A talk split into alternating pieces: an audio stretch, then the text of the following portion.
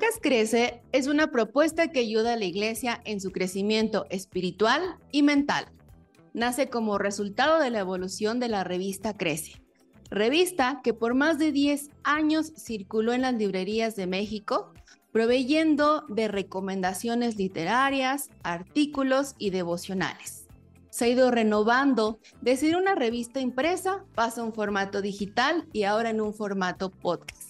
Así que bienvenidos. Estamos en la cuarta temporada de nuestro podcast Crece y esta temporada es de recursos para el estudio de la Biblia. En esta temporada tenemos como invitado a Lucas Magnin y si no han escuchado de él o conocen muy poquito, permítanme compartirles algo de su biografía. Es magíster en teología, licenciado en letras modernas y tiene una laurea en comunicación. Desde hace años busca relacionar de manera honesta la fe, el arte y la cultura, y la academia, por supuesto. Entre tus libros se encuentran Arte y Fe, recomendable, Un Camino de Reconciliación, La Traición Suprema, Triunfo y Vergüenza del Cristianismo en el Poder, Cristianismo y Posmodernidad, La Rebelión de los Santos, y su último libro es 95 Tesis para la nueva generación, manifiesto de, espiritualidad, perdón, y reforma a la sombra de Lutero.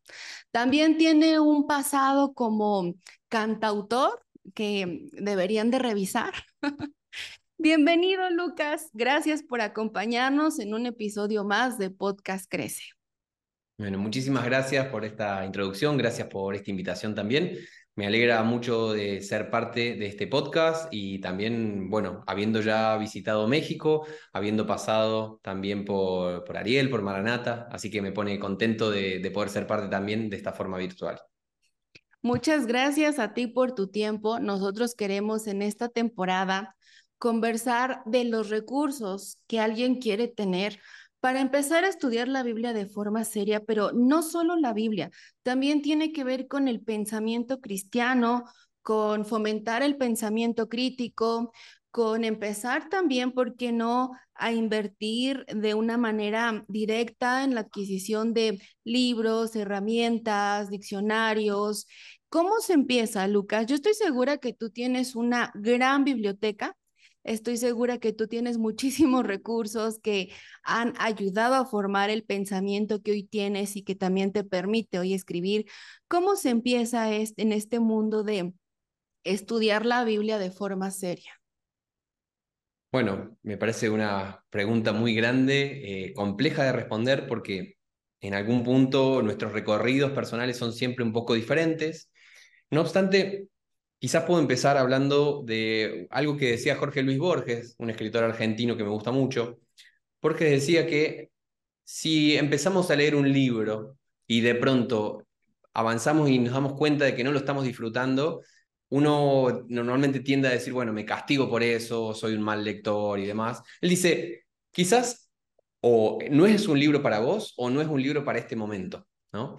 Entonces, creo que hay una parte del proceso de ir leyendo y de aprender a leer, porque es un proceso, o sea, todos sabemos leer cuando empezamos, eh, no sé, cuando tenemos 7, 8 años ya más o menos sabemos leer en las sociedades actuales, generalmente, pero de ahí a saber comprender hay una distancia bastante grande, ¿no? Eh, todo lo que es la comprensión lectora es un proceso complejo y más cuando hablamos de textos escritos hace cientos, miles de años, como es el caso del texto bíblico. Entonces, creo que el consejo de Borges nos puede servir un poco como para saber cultivar un hábito de lectura, pero sin que estemos inmediatamente viviéndolos como una tortura, como un castigo, como algo difícil o tortuoso, ¿no? Sino más bien cultivándolo desde el placer. A veces uno llega a ese placer de la lectura en tipos de textos más sencillos, ¿no? Tipos de textos que a lo mejor no son complejos y de ahí hasta un texto más complejo bíblico, que a lo mejor implica saber cosas de teología o saber algunas cuestiones de griego o de hebreo o conocer cuestiones de historia de la iglesia, pareciera que hay un salto muy grande. Pero no es un salto que tengamos que hacer de un día para el otro. Creo que parte del desafío de aprender a leer es algo que vamos haciendo todos los días. Es algo que vamos profundizando y mejorando nuestras habilidades lectoras, nuestras habilidades de comprensión. Y si probablemente empezamos intentando acercarnos a algún texto realmente difícil, escrito en un lenguaje críptico, en un lenguaje eh, antiguo a lo mejor, es muy probable que nos sintamos defraudados, que nos sintamos frustrados, que dejemos eso y que dejemos de intentarlo. Eso es lo peor que podemos hacer. Eh, creo que necesitamos empezar más bien por cultivar un hábito de la lectura, quizás con eh, las lecturas que nos resultan más sencillas y a partir de ahí ir profundizando en lecturas quizás un poco más complejas que nos ayudan a mirar las cosas con una amplitud de miras. Eh, un poquito como ir al gimnasio, podríamos decir, ¿no? Ir a hacer ejercicio, hacer deporte. Uno no hace inmediatamente una carrera de 20 kilómetros. Lo que se hace es empezar por un un trote, un pique, una partecita chiquita, y después ir profundizando, complejizando, ir yendo más cantidad de tiempo o más rápido o mayor distancia, ¿no? De igual manera, creo que cultivar el hábito de una buena lectura implica o creo que es recomendable que tenga algo de el placer de la lectura. Después podemos ir profundizando en la complejidad, pero creo que empezar por algo que disfrutemos realmente es un muy buen comienzo. Me parece muy valioso lo que acabas de decir, porque no son los 100 metros planos. Fomentar un sentido crítico, hacernos lectores de distintos géneros y poder llegar a comprender lecturas súper complejas, como bien lo dices, no es de la noche a la mañana. Y en este sentido, me pongo a pensar de pronto que eh, muchas veces nos dejamos llevar como por modas, ¿no? Como por, ah, bueno, hay un autor que está de super moda o un libro que está de super moda y a veces eh, damos como ese salto, pero la realidad es que, como bien dices, es de a poquito en poquito. Y en muchos de los casos, siendo honestos, la mayoría de la gente, la mayoría de la gente que está en nuestras iglesias, por ejemplo, su primer encuentro formal con la lectura es a partir de la Biblia. ¿no? Eh, eh, estamos en un país en donde no somos conocidos por ser grandes lectores, entonces creo que esto que dices también nos trae un sentido de realidad. No podemos pasar eh, de un salto de, de, no leer nada o de leer apenas un pequeño devocional al día a pretender leer cosas súper complejas. Eso no es real, eso así es. No, no pasa, no es así. Pero sí podemos empezar de a poco y también reconociendo que cada quien tiene como sus procesos, ¿no?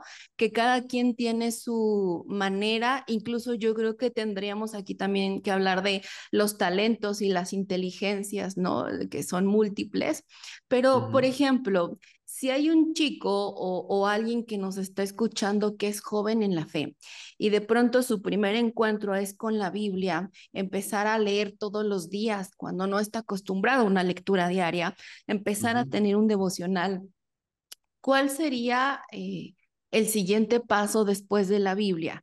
¿Qué consejo les darías tú? Después de la Biblia y de practicar un devocional, ¿qué podría seguir como parte de su formación?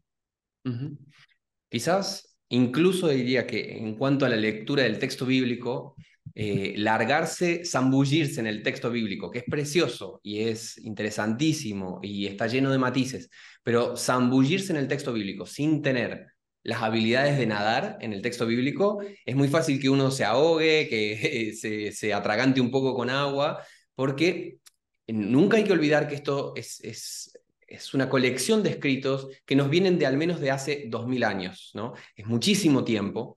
Hay una gran distancia cultural, lingüística, histórica que nos separa de esos textos. ¿Y qué sucede?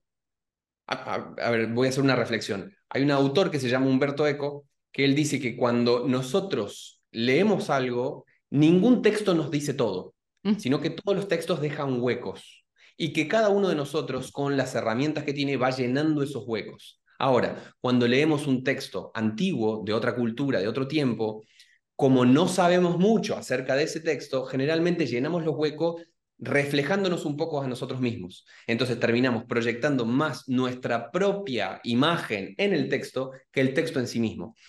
Por eso diría que acercarse al texto bíblico es un desafío precioso, pero quizás yo no le recomendaría a todo el mundo que empiece, por ejemplo, por la carta de Hebreos, o no recomendaría a todo el mundo que se largue a leer Eclesiastés o Ezequiel o Levítico, ¿no? porque son algunos textos que requieren un entrenamiento como para poder entender más o menos qué querían decir estos autores. ¿no? Eh, un buen punto, me parece, para acercarse al texto son los evangelios, ¿no? Porque los evangelios no están contados en un género literario que para nosotros no es tan distantes, es como una especie de biografía, un evangelio. Entonces, cuando nosotros leemos eso, tenemos más o menos la idea de que es una biografía. Nos acercamos a la persona de Jesús. Entonces, yo quizás recomendaría empezar por los evangelios, eh, que es algo que una persona que no tiene herramientas de, de otros estudios bíblicos y demás, puede entender probablemente de manera bastante clara, ¿no? Eh, no, no, no, son tan complejos. Em, y quizás a partir de ahí eh, y, avanzando en su crecimiento espiritual, en sus, en sus herramientas para el estudio bíblico, quizás ir acercándose a otro tipo de textos. Después de poder leer el texto bíblico en general, después de quizás tener una reflexión, un devocional, una meditación, eh, más que pasar a una versión heavy, heavy de teología, me parece que sería bueno poder eh, ir como descubriendo el placer de la teología y eh, como acercándose a la meditación de las escrituras con un poco mayor de complejidad. Yo en ese sentido podría recomendar, eh, no sé, a un autor que en mi caso fue muy importante, que es Philip Yancey. Philip Yancey eh, es un autor que escribe de una manera muy sencilla, eh, que intercala en sus reflexiones aspectos personales, historias, anécdotas, eh, pero con una... Se nota que es una persona que ha masticado muchísimo el texto sagrado, entonces puede comunicar conceptos muy complejos de una manera accesible para un público amplio también. De alguna manera yo como escritor intento también poder hacer eso, ¿no? Tanto como escritor de libros, como escritor de guiones para los videos que hago en mi canal de YouTube, que se llama Teología Pop, si alguno no, lo conoce todavía.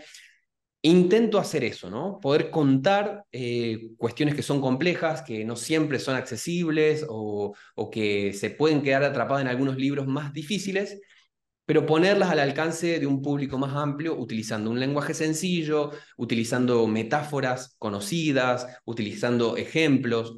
Creo que este tipo de libros intermedios, por así decirlo, que tienen mucha información, pero se esfuerzan por comunicar eso de una manera sencilla y divulgativa, creo que esos pueden ser como un paso intermedio antes de pasar a un nivel un poco más avanzado, ¿no? que podría ser eh, la de ciertos textos teológicos más duros o teologías sistemáticas o un estudio de la Biblia eh, que ya mm, se conecta con el los textos originales en griego, en hebreo, en arameo. Creo que este tipo de libros pueden como cautivar la imaginación como para seguir animándose a hacer la búsqueda y no sentir de pronto que ya no se entiende nada. Este tipo de autores me parece que puede ser un buen camino para un segundo paso, un segundo momento. Y en este segundo momento que mencionas, ya tendríamos identificado, como bien lo dices tú, cuál sería nuestro autor favorito o cuál sería el género o incluso cuál sería la rama de la teología que realmente nos interesa estudiar. Eh, eso es interesante decirlo porque también siendo realistas, no no somos todólogos, no todos podemos, em, quizá por cuestión de cultura, recursos, tiempo, formación, poder ser expertos en todo, pero en esta segunda etapa que nos hablas ya podríamos cuando menos identificar qué nos gusta leer, qué autores nos pueden proporcionar a nuestra búsqueda, a nuestra personalidad, a nuestra misión de vida, a nuestro ministerio, eh, recursos más próximos eh, con quién sí puedo hacer clic a través de la lectura, con quién no. Eh, yo han habido autores que termino aventando el libro y digo, no, no, no, o sea, yo te odio con todo mi corazón. y han habido autores que, que yo de verdad en mi mente tienen una voz propia y, y siento que los conozco a través de sus libros, pero esto sería una segunda etapa que también algo muy bonito para rescatar en esta segunda etapa y que creo que hoy eh, carecemos mucho es de una identidad, ¿no?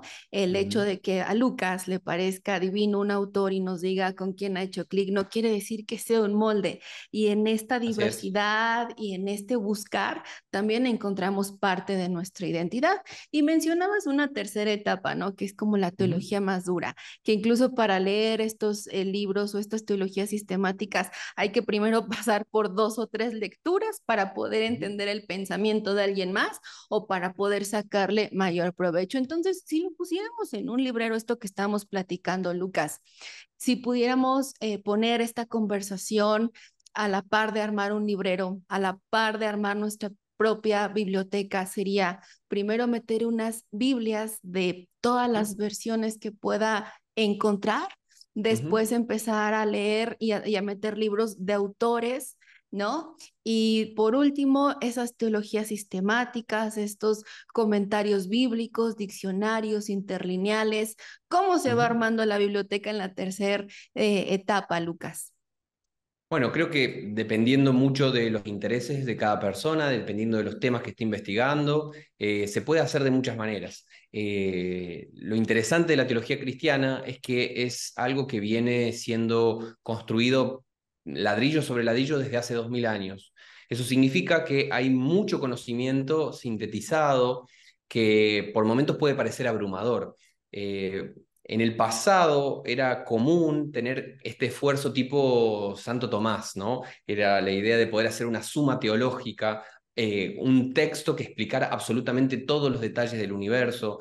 Y de alguna manera las teologías sistemáticas van un poco en esa línea, ¿no? De poder eh, sintetizar en un libro cuál es la idea que se propone sobre tal tema, tal tema, cómo se interpreta tal cosa, cómo, qué se piensa sobre tal asunto, ¿no? Eh, no obstante, cuando uno va metiéndose sobre cada tema, eh, puede ser infinita la situación. No sé, te doy un ejemplo. Entonces, quizás una teología sistemática de mil páginas o de mil quinientas páginas nos parece un montón, y de esas mil quinientas páginas hay cien que se dedican a tratar sobre, no sé, escatología. Ahora, si uno está interesado en la escatología, seguramente se va a encontrar algún libro de otras mil, mil quinientas páginas que trate sobre la escatología y se va a encontrar autores que tratan sobre un libro o sobre cierta línea de interpretación o sobre cierto contexto histórico o sobre incluso un versículo. O sea, hay tesis completas de doctorado que desarrollan un solo versículo de la Biblia. Entonces, dependiendo un poco de nuestro nivel de interés en profundizar, en ir cada vez más al punto, vamos a encontrar siempre nuevos desafíos. Si algo no es el, conocimiento y el estudio, es algo que nos deje mm, iguales a como entramos. Justo hoy estaba leyendo un libro que se llama Celebración de la Disciplina, que es de Richard Foster, y él en uno de los capítulos habla acerca de la disciplina del estudio. Y él dice que si algo debe generar en nosotros el estudio es una profunda humildad. Él dice que lo peor que podemos hacer es acercarnos al conocimiento como si fuéramos ya maestros. Eh, hay una... Son, dos caminos diferentes. Uno es el camino de sentir que uno ya lo sabe, que ya lo tiene resuelto, ¿no? Y otro es el camino de eh, acercarse con humildad a lo que uno está tratando. Eh, la Biblia, la teología, la historia de la fe cristiana es tan rica, es tan maravillosa, que nunca terminamos de aprender. Y quizás lo peor que podemos hacer en todo ese proceso es creer que porque hemos leído una teología sistemática, dos teologías sistemáticas, porque no sé, un texto que estuve trabajando personalmente yo, que es, por ejemplo, la, la dogmática reformada de Hermann Babing, que salió hace no mucho, que yo estuve trabajando en eso. Pensar que porque uno leyó un texto como ese, o porque uno está al tanto de los procesos de la nueva perspectiva de Pablo, o porque uno conoce un poco acerca de la literatura del Segundo Templo, ya tiene resuelta la fe, ya tiene resuelta el asunto y no tiene más nada que aprender, creo que eso es lo peor que podemos hacer, eh, porque nos saca de la actitud de humildad, de aprendizaje, eh, y cuando salimos de ahí dejamos de aprender. Em, entonces, creo que va a depender mucho de cuál sea el perfil de la persona, cuáles sean los temas que le interesan, los momentos no sé, personalmente yo, eh, desde el año 2016, empecé a estudiar la Reforma Protestante en general y la persona, la teología, la historia de Martín Lutero de forma particular. Y desde entonces, 2016, 17, 18, 19, 20, 21, 22, 23, hace ocho años que leo mm, más de un 50, 60, 70% de las cosas que leo tienen que ver con Lutero. Eh, entonces, sobre ese tema he mm, profundizado bastante eh, y sin embargo, cuanto más conozco sobre el tema, más me doy cuenta de lo poco que conozco en Así realidad es. y de que tengo que seguir profundizando en ese aspecto y que no puedo darme por vencido o sentir que ya no sé, no tengo más nada para incorporar sobre ese tema. Entonces, va a depender muchísimo, me parece, de cuál sea eh, la intención o cuál sea el interés de cada persona con cada tema, pero la verdad que el conocimiento es algo inagotable. Me gusta lo que acabas de decir porque creo que es una gran característica para identificar a un verdadero estudioso y a un gran lector, la actitud de humildad, de reconocer que mientras más nos adentramos a un tema, más reconocemos nuestra ignorancia y mientras más eh, buscamos aprender, más somos conscientes de la infinita ignorancia que poseemos. Y se hace como un círculo vicioso muy interesante de querer aprender más con toda humildad, porque a la vez estamos conscientes de que nos hace falta. Ahora yo quisiera que platicáramos de cuando llega el desánimo, cuando te bloqueas, cuando de pronto, eh, estoy segura que te ha pasado, que no encuentras como pasión en ningún libro, que compras un libro, como que no te engancha y compras otro y como que no, y vas en un tema, pero que como que no haces clic y de pronto como que eh, llega una etapa en la que, ay, no sabes por dónde. ¿Cómo sales tú de esos baches? Digo, porque también hay algo que se llama eh, depresión post-lectura, que eso es real. Eh, cuando lees algo fascinante que te cultivó, que te acercó a Dios, que te aportó mucho y crees que no vas a encontrar nada como eso y de repente estas etapas en las que vas como buscando esa pasión y tardas en encontrarla y ahí te enfrías un poco también, ¿no? De lo que pueden ser tus hábitos de lectura. ¿Tú cómo superas esto, Lucas? Men, en lo personal, eh, me ha pasado, sí, quizás algunas veces de, no sé, por ejemplo, recuerdo cuando leí La ética de Bonhoeffer, fue uno de esos textos que me dejó a mí eso, como una depresión post lectura. Eh, me pareció un texto tan, tan importante, tan, eh, tan actual, que me, me dejó como muy sensible, ¿no? Y después de, de conocer ese tipo de textos, uno no sabe muy bien por dónde ir. Eh, quizás es interesante en situaciones como esa poder consultar a personas que sean también amantes de la lectura y que nos recomienden eh, por dónde seguir, qué conocer, y no necesariamente Creo que muchas veces lo que pasa cuando nuestras lecturas se vuelven chatas, insípidas, repetitivas, es porque estamos nadando siempre en el mismo pedacito de agua. ¿No? Hay un estanque muy pequeño de nuestra propia tradición, de nuestra propia denominación, de nuestra propia línea teológica, eh, y dentro de ese estanque nadamos y, bueno, como sentimos que más o menos lo manejamos, eh, pensamos que la verdad es todo eso, y ahí se agota. Eh, ciertamente no es así. creo que una buena forma de salir de ahí es animarse a entrar en contacto con la sabiduría de otros tiempos, de otros lugares, de otras tradiciones. Entonces, por ejemplo, leer, eh, no sé, estuve participando del proyecto de la Biblia patrística, que va a salir mm, dentro, que de hecho ya salió hace, hace no mucho, hace unas pocas semanas. La Biblia patrística de Editorial CLIE, yo fui parte del equipo editorial y una parte muy interesante de todo eso fue de pronto entrar en contacto con las lecturas bíblicas de mis hermanos en la fe de hace 1500, 1700 años. Entonces fue toparme con perspectivas que a mí nunca se me hubieran ocurrido. Eh, esa es una. Otra es, por ejemplo, leer a hermanos y hermanas que hacen teología y piensan la fe de otras latitudes. Eh, el mundo no se termina en Occidente y mucho menos se termina en la teología del sur de los Estados Unidos.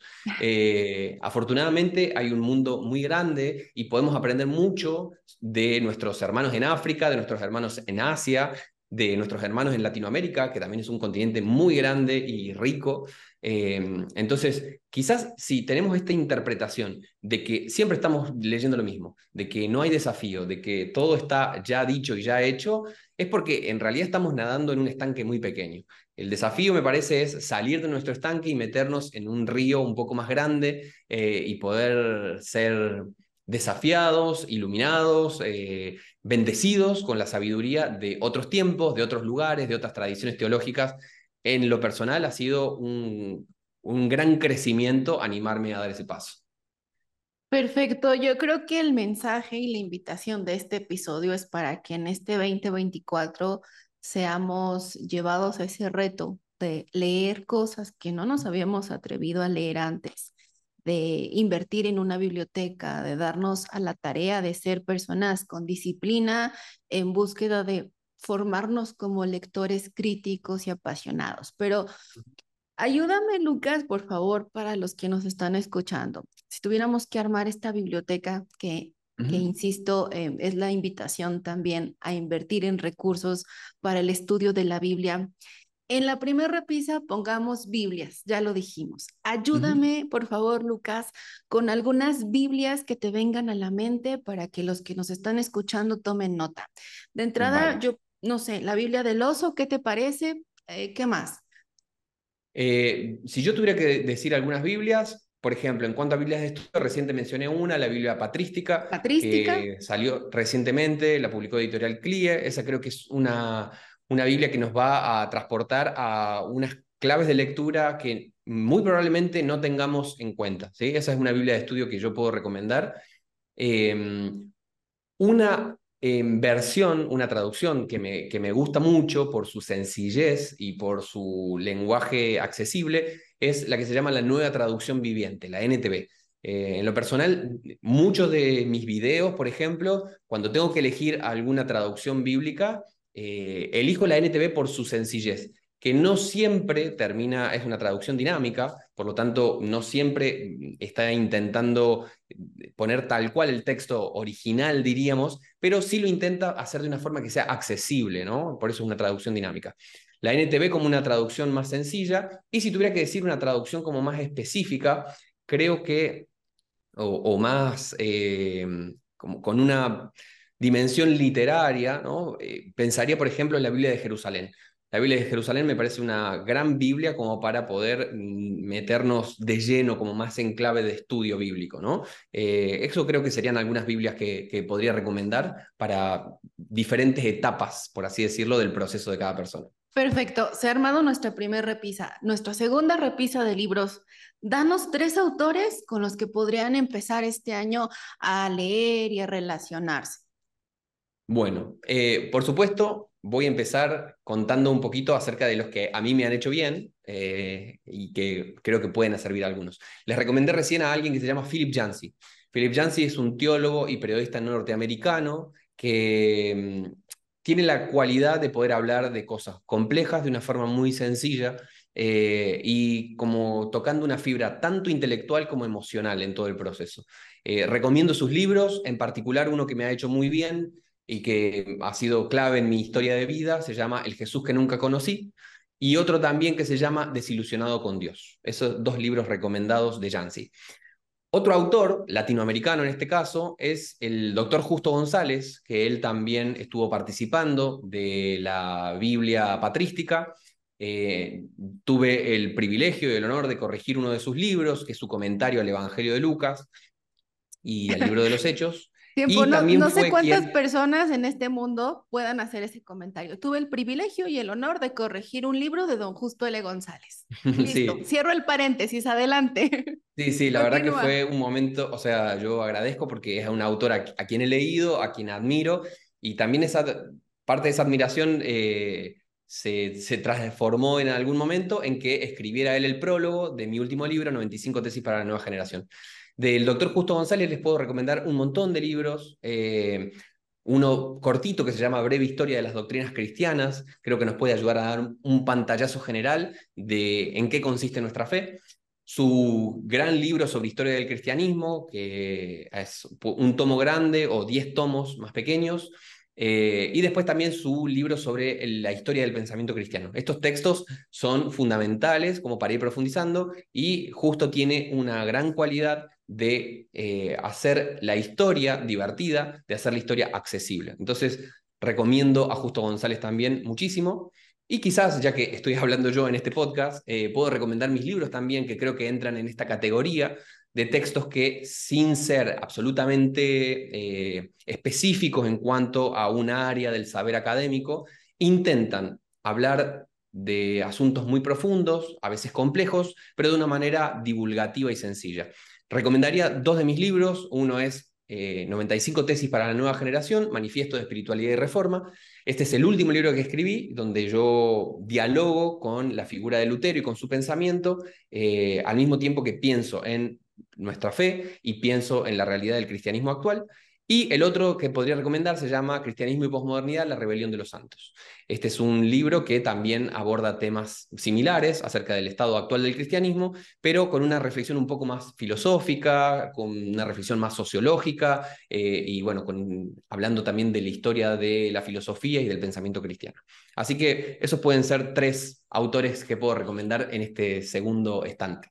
Perfecto. Los libros que he recomendado van a estar eh, en la descripción del podcast por si quieren ir a la tienda virtual y también pueden encontrarlos en cualquier librería cristiana.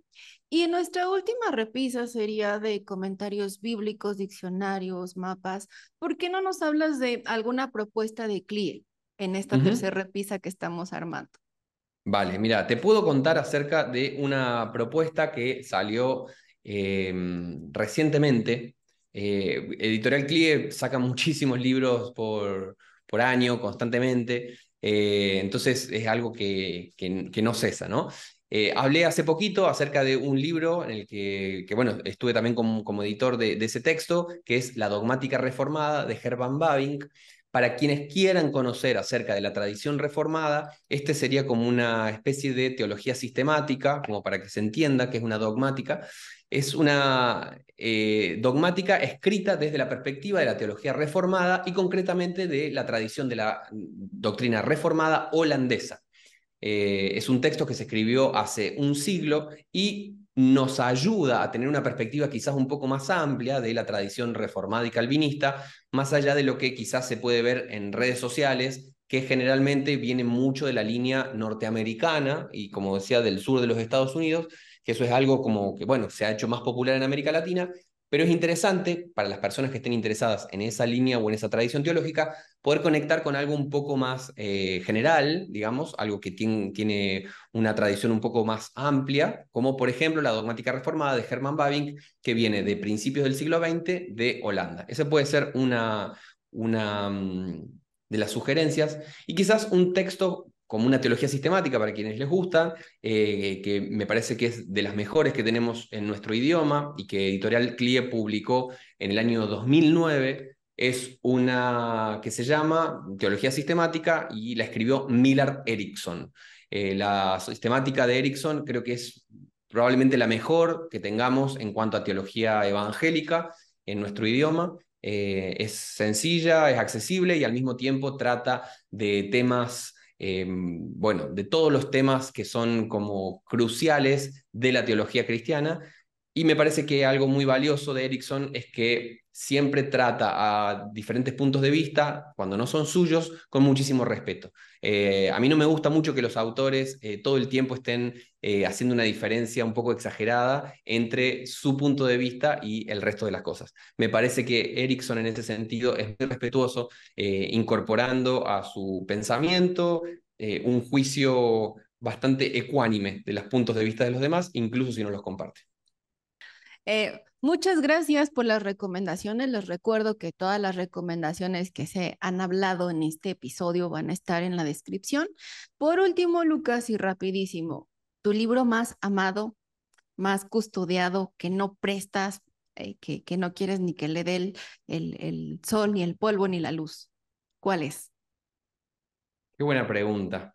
Eh, Debo decir que presto mucho mis libros, no siempre vuelven, como suele suceder. Ay, sí, eso es muy triste. eso pasa bastante. Em, pero te podría decir algunos. Eh, una edición muy bonita y en tapa dura y con unos diseños de Doré de eh, Don Quijote. Ese es uno de los textos que, que aprecio y que, que valoro mucho. Em, te diría ese te diría algunos textos que fueron, como te dije, claves en, mi historia, como un texto de Philip Yancey, a quien tuve el gusto de conocer hace unos años y que me lo firmó. Entonces mm. también es un texto que lo, valoro de manera particular. Y seguramente el próximo que compre. Ese también va a ser otro de los que valoraré y atesoraré en ese momento antes de que pase a estar guardado ahí en la biblioteca eh, y perderse entre los demás. Pero de alguna manera cada libro tiene su, belleza y su particularidad eh, y uno va enamorándose por periodos y por momentos. Claro. Hoy conocí la envidia cuando hablaste del primer libro, de Ilustraciones de Doré, El Quijote. Hoy conocí la envidia, Lucas. Pero bueno, esperamos que este episodio despierte el interés por adquirir recursos para profundizar en el estudio de la Biblia y para cultivar el sentido crítico que todo creyente debe de tener. Muchas gracias por permitirnos ser parte de su crecimiento. Gracias por acompañarnos en este episodio de Podcast Crece. Por favor, no se pierdan los siguientes porque están igual de buenos. Nos vemos, si Dios permite, en un próximo episodio. Gracias, Lucas. Te mando un gran abrazo. Gracias a ustedes. Igual.